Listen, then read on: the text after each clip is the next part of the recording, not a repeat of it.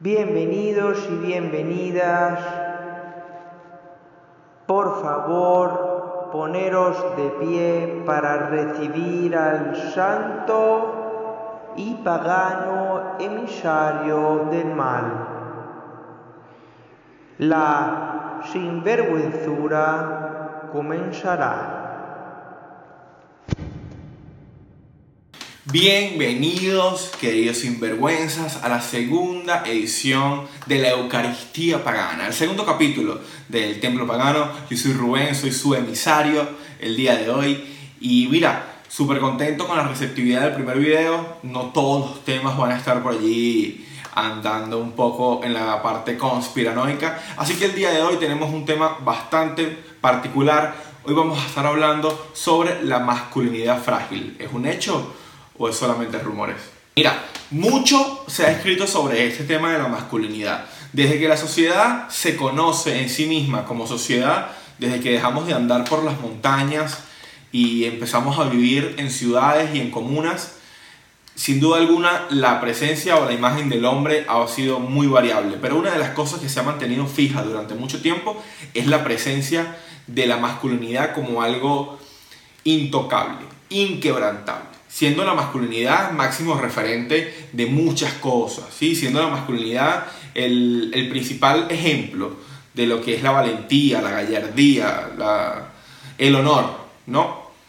Que algo que violentabas tu honor, violentabas tu palabra y era violentar tu masculinidad, ¿sí? Homero en la Iliada, la famosa obra de literatura, describe a Aquiles como una persona muy dominante físicamente, una persona con mucho físico, una persona muy bien parecida, con un rostro, bueno, tallado por los mismísimos dioses, con un cuerpo esbelto, una persona extremadamente atlética. Y para Aquiles en la Iliada esa es la definición de masculinidad. Si Aquiles fuera español, por ejemplo, fuera Mario Casas, más o menos. Si fuera puertorriqueño, fuera, no sé, Chayán. Que ojo, Chayán Ok. Chayán, vestido de cuero, en torero, coño. Mira, yo me he visto de cuero y parezco una pelota medicinal. O sea, sin duda alguna, máximos referentes de lo que es la masculinidad, de lo que se conoce como masculinidad. Pero en fin, volviendo al tema de, de la Iliada. Eh, esta, esta, película, esta, esta, literatura fue llevada al cine por un señor que se llama Wolfgang Petersen, que es el director de Troya, que para seleccionar a Aquiles, en la parte de la producción decidió colocar a Brad Pitt.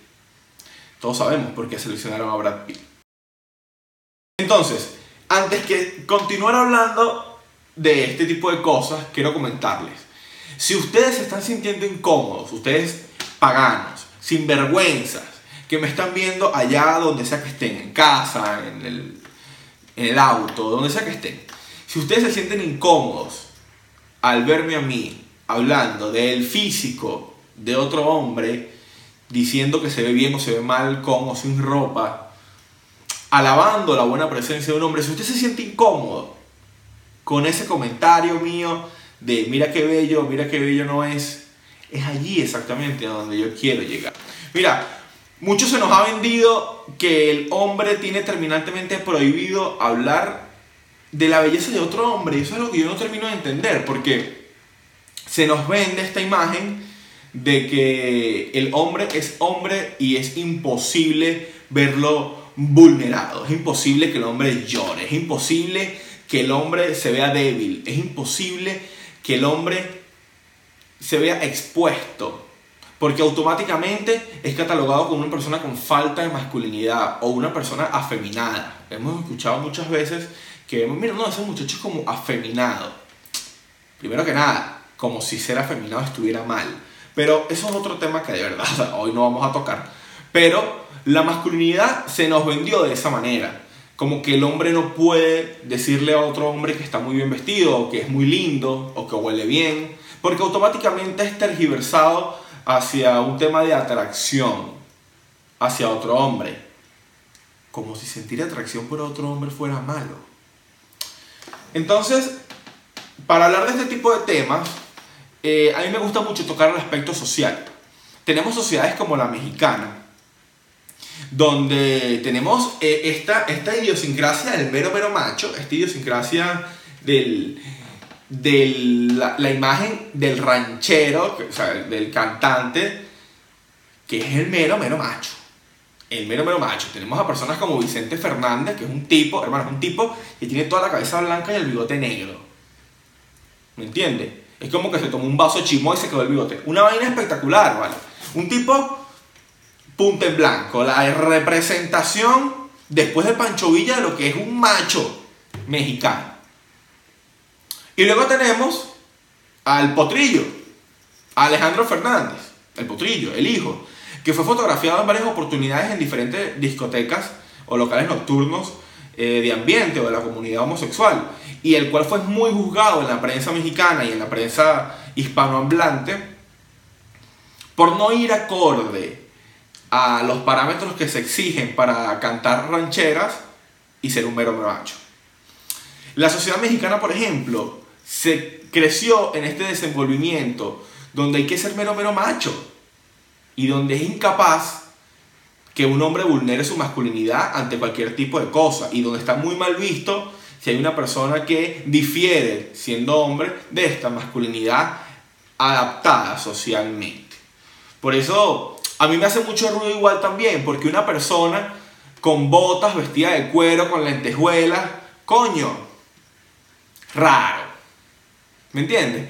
Porque estás vestido todo de cuero, caminas como...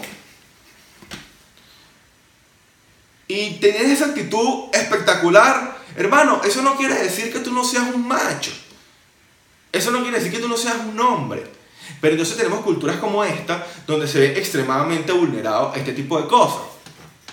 Y para eso, yo tuve la oportunidad de buscar estas encuestas increíbles, que verdad y que no tienen nada, sobre, sobre la masculinidad en BuzzFeed. Y, y conseguí unas, unas preguntas que, si la respuesta es que te incomoda, hay cosas que tienes que revisar desde tu masculinidad. Así que vamos a ver. La primera de ellas, Usar champú, desodorante o crema para mujer, ¿te incomoda? Raro. Raro. ¿Pero por qué? O sea, ¿bajo cuál aspecto, más allá del tema biológico del pH y cantidad de grasa en la piel, te puede incomodar usar una, un desodorante una crema para mujer? Que particularmente a mí lo del desodorante me parece absurdo, porque tú ves los comerciales de desodorantes y aparecen cuatro tipos, o sea, aparece, o de repente cuatro, aparece uno solo en en toalla con físico Aquiles, eh, en toalla, ¿no? Afeitándose con una afeitada de ras, una cosa espectacular, y luego su desodorante. Como que la definición de masculinidad es tener todo color azul y oscuro, ojo ahí, y poder usar desodorante mientras sales de la ducha.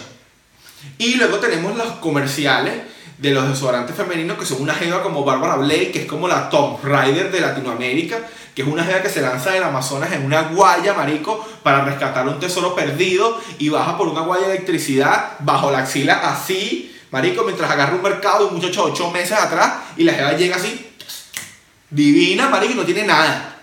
¿Me entiendes?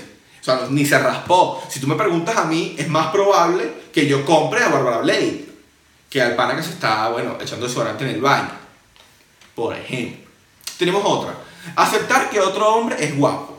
Creo que eso es un problema que justamente lo venía comentando ahora. Si tú eres hombre y tienes problemas, o sea, si se te genera una incomodidad gigantesca, el aceptar que otro hombre también es bien parecido o también es guapo, ¿qué está pasando? Eso está mal. Porque el que tú digas que un hombre es lindo, es guapo, que es bien parecido, que tiene buen físico, no quiere decir que tú te lo quieres coger. Lo que quiere decir es que tú estás apreciando el físico que tiene esa persona, que de repente lo tiene porque se dedica todos los días al gimnasio, cosa que no me pasa, pero lo hace. Entonces, eso no tiene absolutamente nada que ver con el deseo o el placer o las cosas que a ti te generen placer o deseo. Entonces, invito a todos estos sinvergüenzas que me están viendo que para, basta, basta. No sientas que tu masculinidad se está viendo vulnerada por apreciar o, poder disfrutar de que un amigo tuyo está muy bien vestido y se lo puedes decir. Oye, man, estás burda de lindo hoy. Cero problema. Cero pego. Disfrutar de películas románticas, típico. Eh, estás con tu pareja y tu pareja quiere una película romántica y tú quieres ver a la saga número 9 de una película de un poco de hombres persiguiendo autos. Evidentemente es de mis favoritas. No me canso de verla. Pero tu pareja de repente quiere ver como Drew Barrymore llora unas cuantas horas. Y tú lo puedes hacer, tranquilo. Ojo, no te van a salir dos tetas, amigo, por ver los rompebodas, así que tranquilo. Que tus amigos escuchen cómo te dice tu pareja cariñosamente. Esto es típico. Estás en una reunión, estás con tu novia y tu novia te dice, cuchurrumí. Y están todos tus panas en su actitud de macho jugando dominóes. ¡Acuéstate! Y tú, coño, vale, ¿cómo que cuchurrumí? Pierdes el respeto de tus pares mientras esto sucede. ¿Y qué pasa? Eso te lleva a que tú te sientas inseguro, porque te sientes vulnerable. Sientes que lo que está sucediendo es que tu novia te está exponiendo ante tus amigos solamente por verte como una persona que tiene una parte cariñosa o que tiene una parte de sí que disfruta del cariño de su pareja. Eso es normal y pasa en todas las relaciones. Así que el hecho de que tu novia en una reunión te diga mi corazón de melocotón, ¿verdad? O mi rueda de piña o mi nudo de globo, no tiene nada de malo. ¿Sí? Usar protector labial o cremas faciales o corporales, todo mal. Primero porque los hombres tenemos que usar crema para manos, crema para cuerpo y crema para cara. Los invito. Y si de verdad son serios, usan crema para los pies y sus respectivos talcos. El cuidado personal no tiene absolutamente nada que ver con la amigo. Y hay una realidad, y eso lo puedo firmar donde sea, y es una verdad del tamaño de una montaña. Es mucho más probable que le guste a una mujer un hombre arreglado que un hombre que no. Porque si tú no te cuidas ni las manos, ¿cómo podrías cuidar de otra cosa? Si no cuidas de tu cuerpo, ¿no? Aunque yo debería cuidar de mi cuerpo y empezar al gimnasio.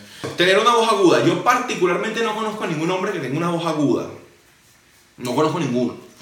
Pero en caso de que haya, amigos, no se preocupen. No son Ren y Stimpy. Pinky tampoco son, mucho menos cerebro. Así que tranquilos, todo va a estar bien.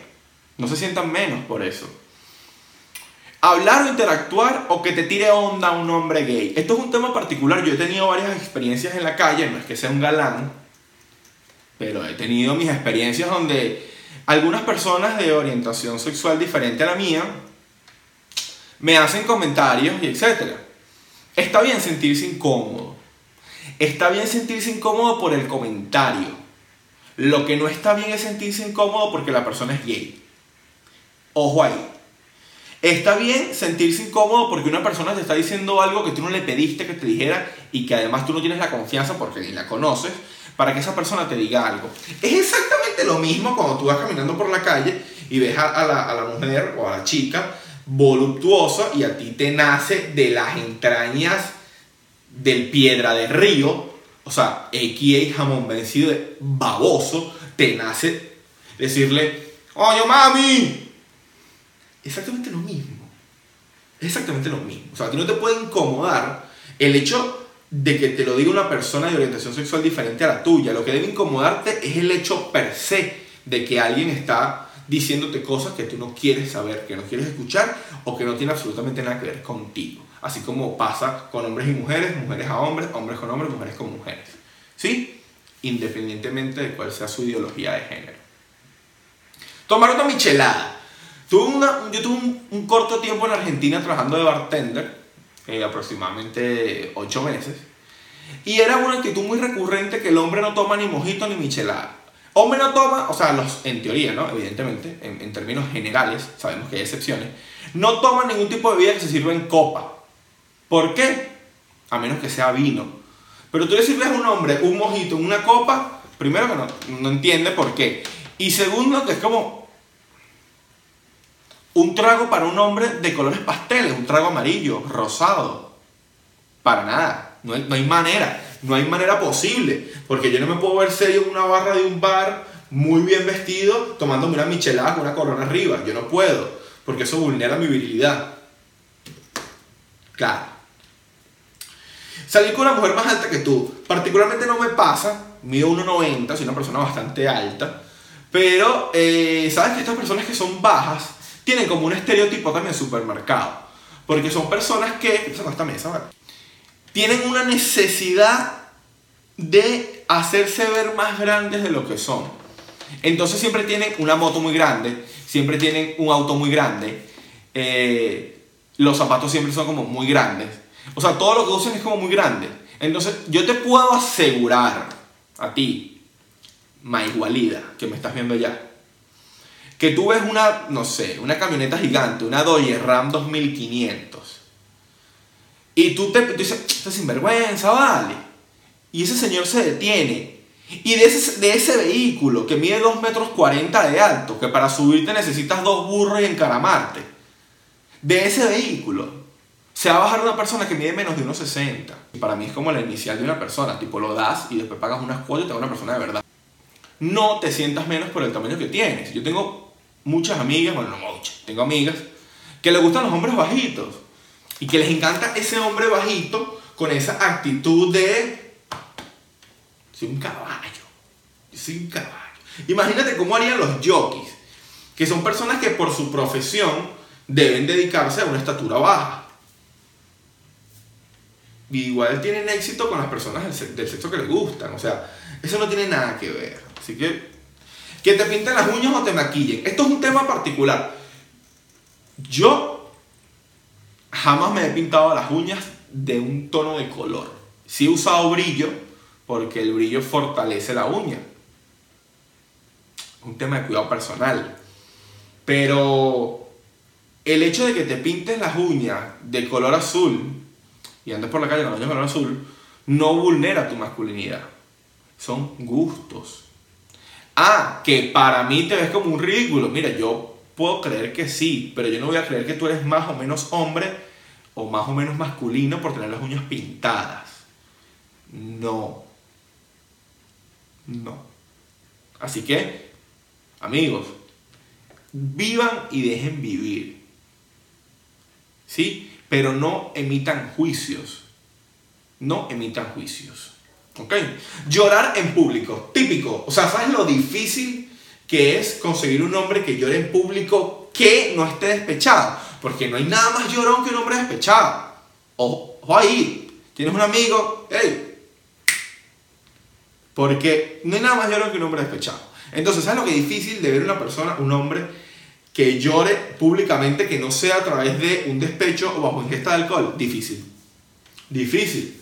Difícil. ¿Por qué? Porque el hombre creció con esa cultura de está mal está mal llorar, está mal verse vulnerable, está mal que los demás crean, sientan o vean que tú eres frágil o que tú tienes sentimientos. Así que, para englobar a todo esto, eh, este tema de la masculinidad, que de verdad es bastante, bastante, bastante bueno, a mí me gusta mucho siempre llamar a, un capítulo, bueno, de la Sinvergüen Biblia, que es la Biblia de los sinvergüenzas, tanto la mía como la de todos ustedes. Y en la Sinvergüen Biblia tenemos tenemos un salmo bastante bueno del apóstol San Lucas, un apóstol muy conocido por todos los sinvergüenzas. Y bueno, voy a llamar al monaguillo Albert para que, que está, muy, está ya a pronto de recibirse como el sacerdote. Entonces, vamos a darle el turno al monaguillo Albert de que nos comente de qué trata este salmo que les traje para hoy del apóstol San Lucas, el conocido apóstol que murió de hambre pero muerto de cu. Queridos paganos, en esta lectura del Santo Evangelio según San Lucas, él nos relata. Y entrarán a los cielos solo aquellos valientes que no vulneren su hombría.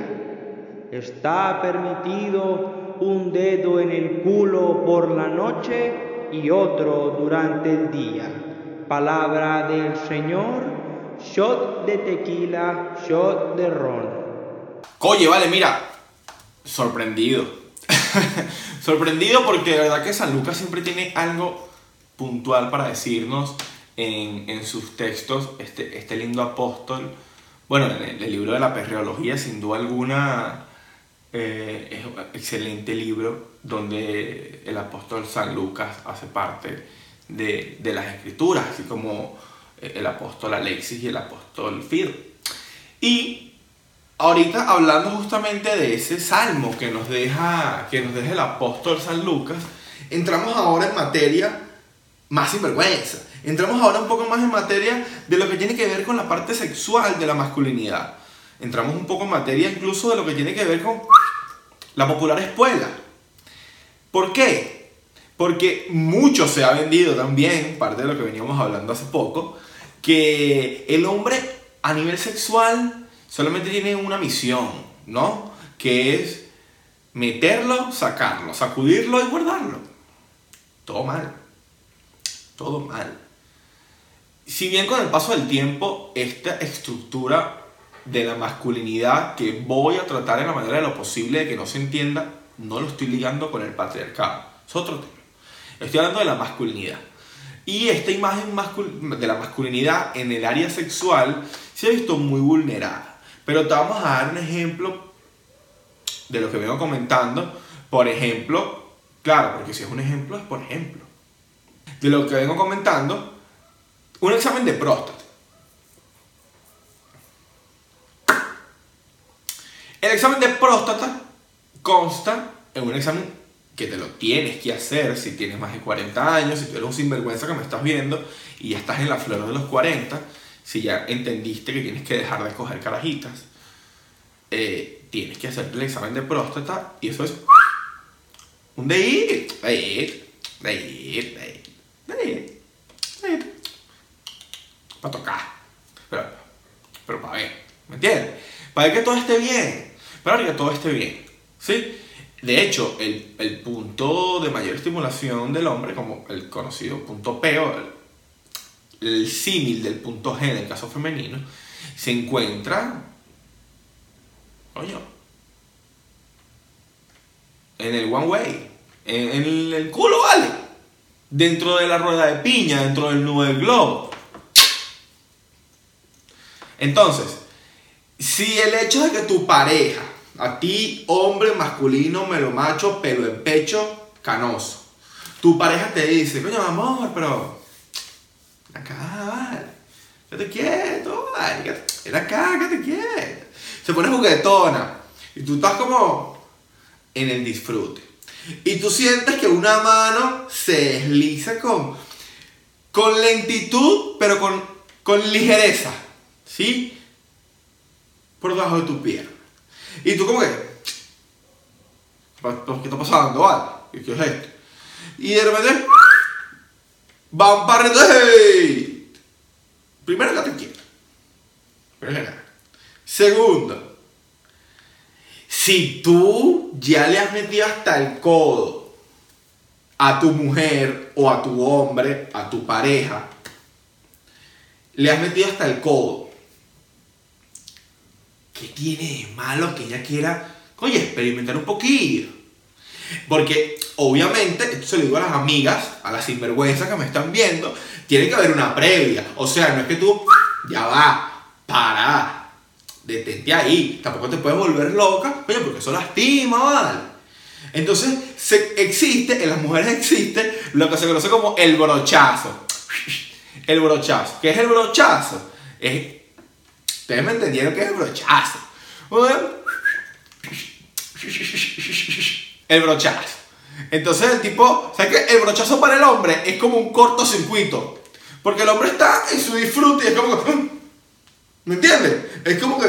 Pasando, vale. Es como... Avíspate. ¿Me entiendes? Entonces, si en el brochazo tu pareja no se muestra renuente, yo te diría dele que son pasteles. Y experimentar en el disfrute. Porque tú experimentas con tu rueda de piña, con tu pareja. Tú no vas a ser gay, tú no vas a ser homosexual. ¿Me entiendes? Porque tú experimentas con tu pareja, tú lo que estás abriendo te deja nuevos placeres por ahí no descubiertos, que desde desde este templo estamos totalmente a favor de que usted experimente con su pareja en la privacidad de la comodidad de su hogar y o u espacio al cual usted se dedique a desarrollar este tipo de actividad. Pero los invitamos, ¿por qué? Porque la monotonía dentro de las relaciones, gracias a esta masculinidad, es, hace todo muy mal. Se acostumbra o nos acostumbramos durante mucho tiempo, yo creo que eso ha venido cambiando, de que la experiencia sexual de una pareja, indistintamente de, de identidad sexual y orientación sexual, en caso de que haya un hombre presente, siempre es más importante que el hombre por ahí culmine o finalice o llegue o agarre la curva en la bajada antes que la mujer. Y todo está muy mal. Todo está muy mal. Lo ideal es que ambos puedan converger, que ambos consigan puntos. Porque miren, muchos problemas de lo que, de lo que radica la masculinidad sexual es que no se comunican. El hombre tiene un tema, no voy a decir todo, pero evidentemente una, una comunidad importante de nuestro género que se preocupa solamente por... No, coño, vale. No. Tienes que preocuparte también por la satisfacción de la otra persona, de que la otra persona también disfrute el estar contigo, siempre y cuando este acto sea consensuado y en perfecto uso de sus cinco sentidos. Desde el templo pagano estamos totalmente en contra del sexo no consensuado.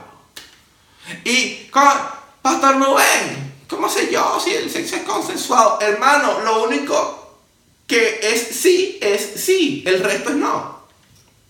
Ya, lo único que te da autorización es un sí, de resto es no. De resto es no. Lo único que te da autorización es un sí, en estado de comodidad y confort, bajo presión o en situaciones incómodas o adversas, ese sí sigue siendo un no. Desde el tiempo pagano hacemos un llamado a esos sinvergüenza que están pensando que los estoy viendo por ahí los estoy viendo. Déjense de eso. Eso está mal. Es otro tema. Entonces, oye, si su mujer quiere, lo hace, quédate quieto. Disfruta. Vacila. Que lo peor ya pasó.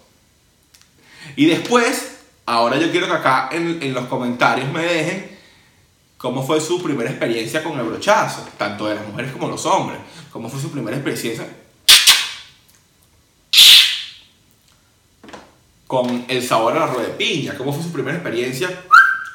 Coméntenlo, salgan del tabú, rompan esos esquemas, van a disfrutar más, van a ser más felices y todo va a estar mucho mejor. Confíen en mí, se lo dice el emisario. Así que ahora, para finiquitar este espectacular capítulo, que espero que se lo hayan disfrutado como lo he disfrutado yo, esta bella Eucaristía, les voy a dejar las recomendaciones de la semana. Y la recomendación de esta semana es musical. ¿Ok? Vamos con ellas. Y la primera recomendación musical de esta semana viene con, bueno, Los Apóstoles, Alexis y Fido y su nuevo disco La Escuela.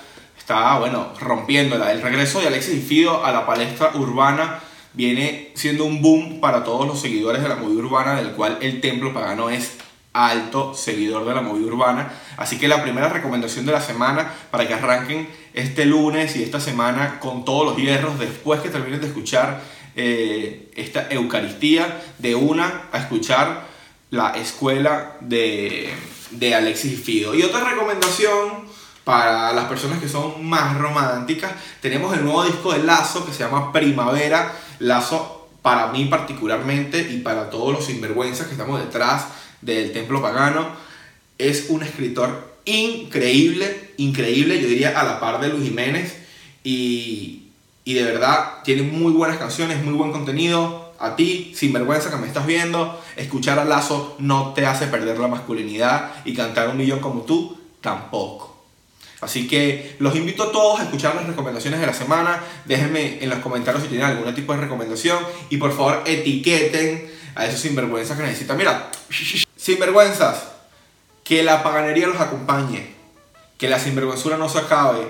Pero sobre todo, sobre todo, sobre todo, Pásenla bien y pórtense mal. Nos vemos.